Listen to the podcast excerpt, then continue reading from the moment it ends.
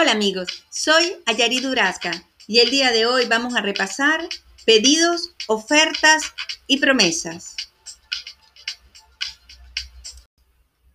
Leonardo Wolf, en el libro El arte de soplar brasas, nos detalla la promesa como un acto lingüístico por el cual quien promete se compromete a realizar algo en el futuro, lo cual nos permite planificar de un modo más eficiente. Como la promesa lleva consigo una cara de restricción, pues si me comprometo, por ejemplo, a estar en una reunión a las 11, eso cierra la posibilidad de hacer otra cosa en ese momento. Con frecuencia evitamos comprometernos, pues así parecería que podemos mantener una mayor libertad.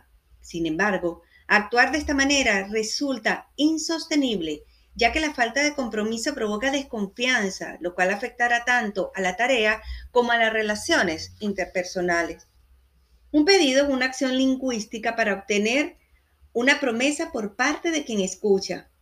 Para hacer promesas se necesita del consentimiento mutuo entre las partes y para ello podemos proceder a través de dos acciones diferentes, pedidos y ofertas.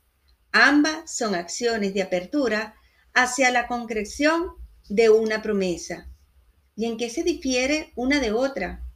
Cuando se trata de un pedido, la acción pedida será ejecutada por el receptor oyente para satisfacer la inquietud del solicitante.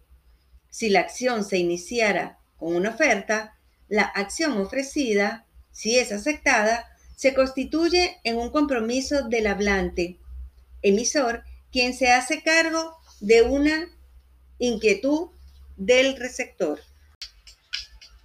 Nos despedimos invitándonos a leer el capítulo 3, Aprendizaje Transformacional del libro El arte de soplar brasas. Esperamos que esta información haya sido de gran aprendizaje para ustedes. Nos vemos en un próximo episodio.